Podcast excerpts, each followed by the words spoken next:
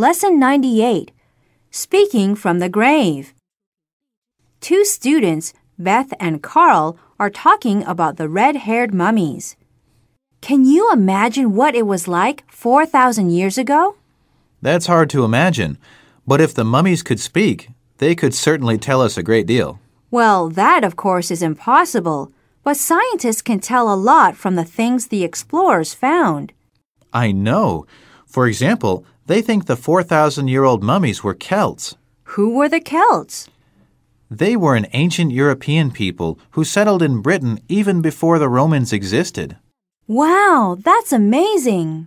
So, you see, although mummies don't really speak, they are speaking from their graves. Stop it. You're giving me the creeps.